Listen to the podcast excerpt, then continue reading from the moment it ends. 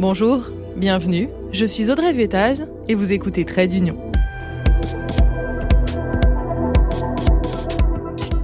Vous ne comprenez rien à l'Union européenne Ce podcast est fait pour vous. N'hésitez pas à vous abonner pour être prévenu à chaque sortie d'épisode. Et si pour une fois, on commençait l'épisode par la fin? Laissez-moi vous amener en 1979, le 17 juillet les membres du Parlement européen viennent d'être élus au suffrage universel direct. C'est une grande première. Cette assemblée doit maintenant élire son ou sa présidente. Ce sera Simone Veil. Mais il faut tout de même que quelqu'un préside ce vote. La tâche est confiée à la doyenne, une autre française, Louise Weiss, 86 ans. À la tribune, on ne voit qu'elle, debout avec ses cheveux blancs. Et cette voix traînante, typique des années 50, un peu au perché, il faut le dire aussi.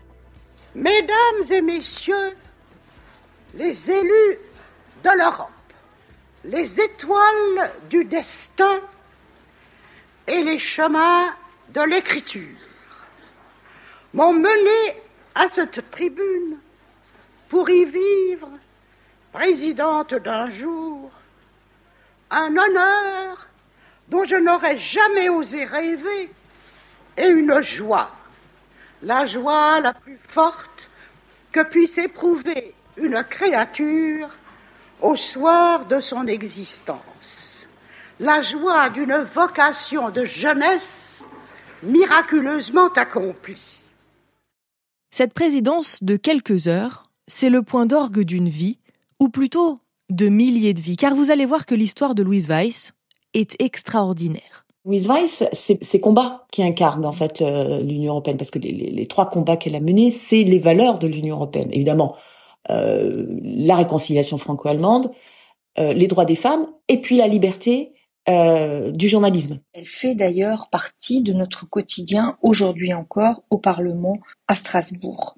Effectivement, le bâtiment principal qui abrite l'hémicycle du Parlement européen donc c'est vraiment là où euh, se joue la démocratie européenne. Et eh bien ce bâtiment principal porte son nom.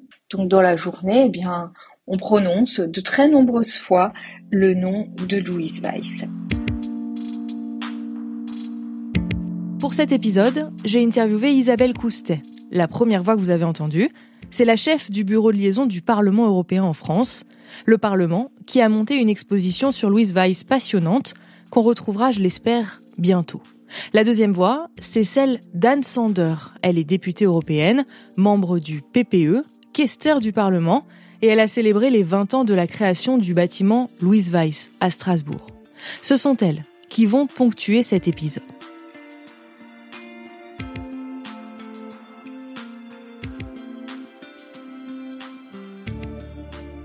Partons maintenant en 1893. Louise Weiss naît à Arras dans une famille de la grande bourgeoisie alsacienne et ce sera, je pense, important pour la suite. Une famille protestante du côté de son père, juive du côté de sa mère qui la sensibilise très tôt aux déchirures de l'histoire. Louise fait ses études à Paris et on peut dire qu'elle ne manque de rien.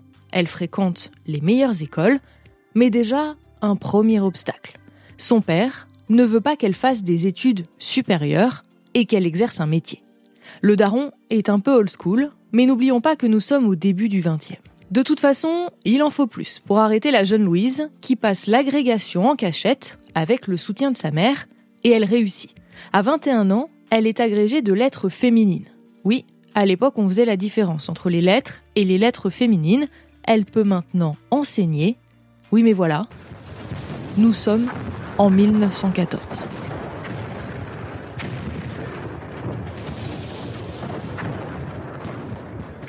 Le plus grand des conflits mondiaux, Louise Weiss le vit de l'intérieur, puisqu'elle s'engage en tant qu'infirmière. Elle soigne les blessés du front et les réfugiés venus du nord de la France. Il y aura 18 millions de morts. Sa génération est anéantie. Elle est de ceux qui militent alors pour que cette guerre soit la der des der. Louise Weiss participe à la création de l'Europe Nouvelle, un hebdomadaire international destiné aux élites dirigeantes dont elle prendra rapidement la tête. Arrêtons-nous quand même deux minutes. Hein. Une femme à la tête d'un journal qui parle de diplomatie, qui dirige une équipe de journalistes hommes au début du XXe. C'est inédit, c'est du jamais vu. En 1919, grâce à ce journal, elle assiste à la cérémonie de signature du traité de Versailles dans la Galerie des Glaces. Le traité est extrêmement violent pour l'Allemagne, qui le vit comme une humiliation. On le sait, ce sera le terreau du deuxième conflit mondial, 20 ans plus tard. Est-ce que Louise Weiss l'a senti? Peut-être. Peut-être aussi que ce sont ses racines alsaciennes qui parlent. En tout cas, elle, elle milite pour un rapprochement avec l'Allemagne. Elle a été, je crois, particulièrement meurtrie par la Grande Guerre, au cours de laquelle elle a, elle a perdu euh, un certain nombre de, connaissances et de, et de proches. Et c'est à partir de là, eh bien, qu'elle s'est engagée dans le combat pour la paix. Et durant toute sa vie, elle n'aura cessé de travailler à l'amélioration des relations humaines, de la défense des libertés au rapprochement donc entre la France et l'Allemagne et à l'élaboration des premiers projets pour l'Europe. Elle soutient le projet d'union fédérale et économique d'Aristide Briand, le ministre des Affaires étrangères, qui écrit régulièrement dans son journal, L'Europe Nouvelle. Elle aurait même fait partie de ses conseillers occultes. On peut le dire, c'est un move visionnaire. Elle fait partie de ceux qui sont les pionniers de l'idée européenne. Je vous ai parlé du traité de Versailles, il marque aussi la création de la Société des Nations. Son but, c'est de préserver la paix en Europe à la fin de la Première Guerre mondiale. Louise Weiss va souvent à Genève pour tenir chronique des réunions de la SDN et elle y fait la connaissance d'un certain Jean Monnet, qui sera l'un des pères fondateurs de l'Europe et qui est à l'époque le secrétaire général adjoint de la SDN. Pour Louise Weiss, tout se passe plutôt bien, elle est à la tête de son journal, et en 1930, elle lance la nouvelle école de la paix. Les plus grands penseurs s'y réunissent et y tiennent conférence, mais une fois encore, les choses basculent.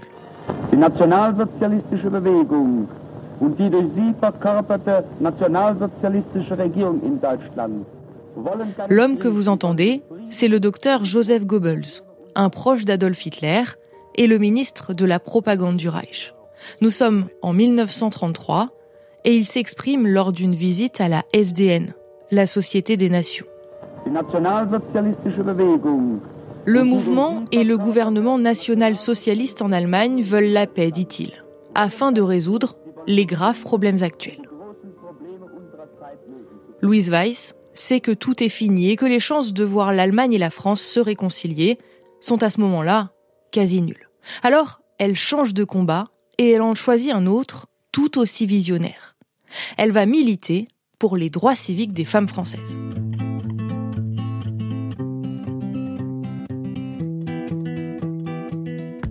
Car oui, nous sommes en 1930 et les femmes n'ont pas le droit de vote. Elle fonde l'association La Femme Nouvelle sur le modèle des suffragettes anglaises et américaines.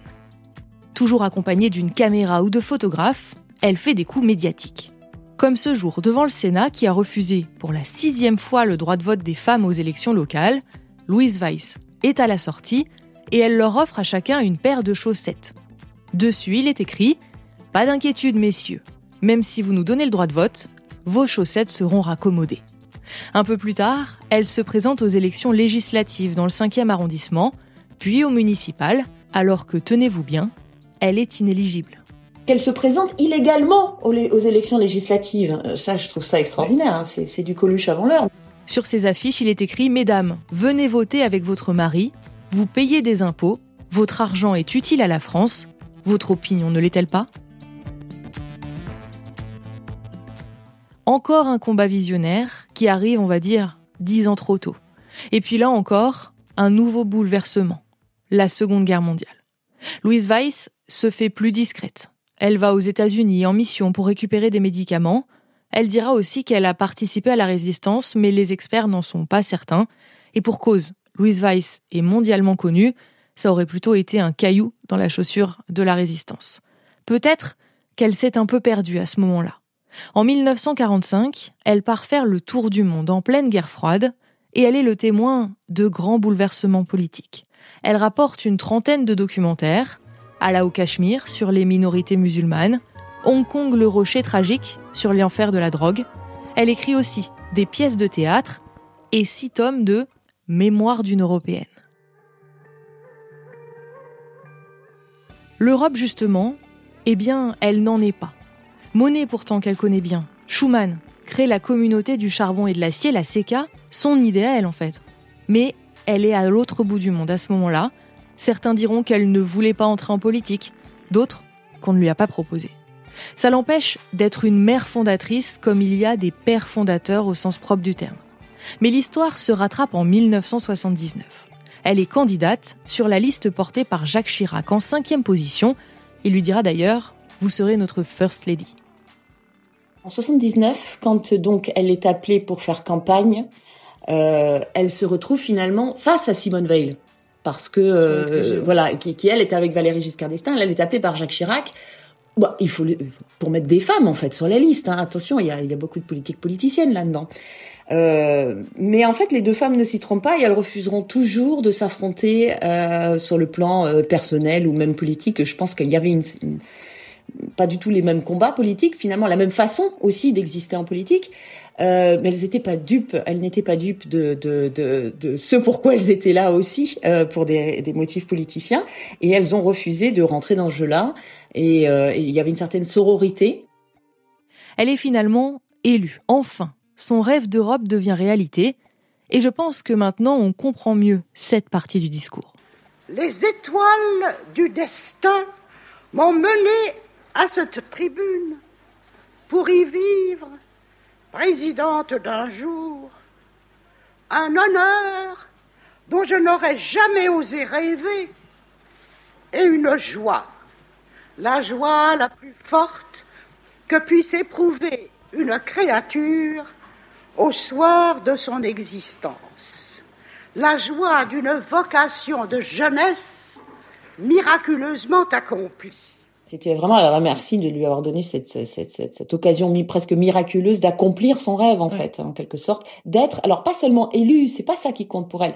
Ce qui compte, c'est d'être élu au Parlement européen. Et ce discours sonne aujourd'hui encore comme une pierre angulaire pour la construction européenne. C'est d'ici, depuis Strasbourg, qu'elle a appelé tous les Européens à s'unir sur la base d'une culture commune et non seulement d'intérêts économiques partagés. Ah, mes merveilleux Européens, sauvegardons ensemble notre bien le plus précieux, à savoir notre culture et notre fraternité en cette culture.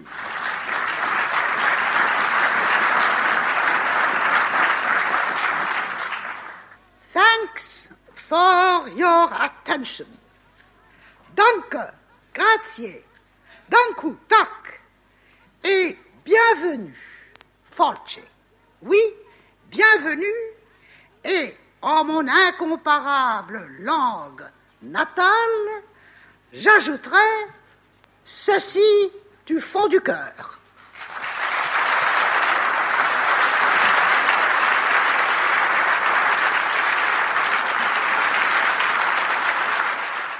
Louise Weiss s'éteint en 1983, à 90 ans, avant la fin de son mandat.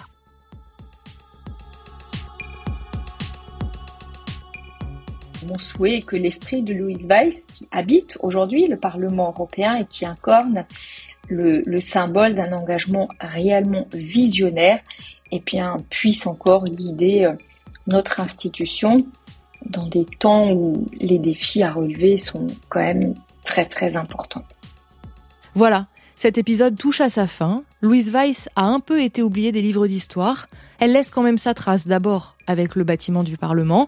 Il y a aussi un prix qui porte son nom, décerné par l'Association des journalistes européens, et puis des expositions. Bref, à mon avis, tous les efforts sont bons pour remettre en lumière son parcours incroyable. Dites-moi sur les réseaux sociaux ce que vous en avez pensé. Merci à Anne Sander et Isabelle Coustet pour leur participation. Trait d'Union, c'est un épisode par semaine et en attendant, vous pouvez toujours retrouver le podcast sur Instagram ou sur Twitter. À très vite!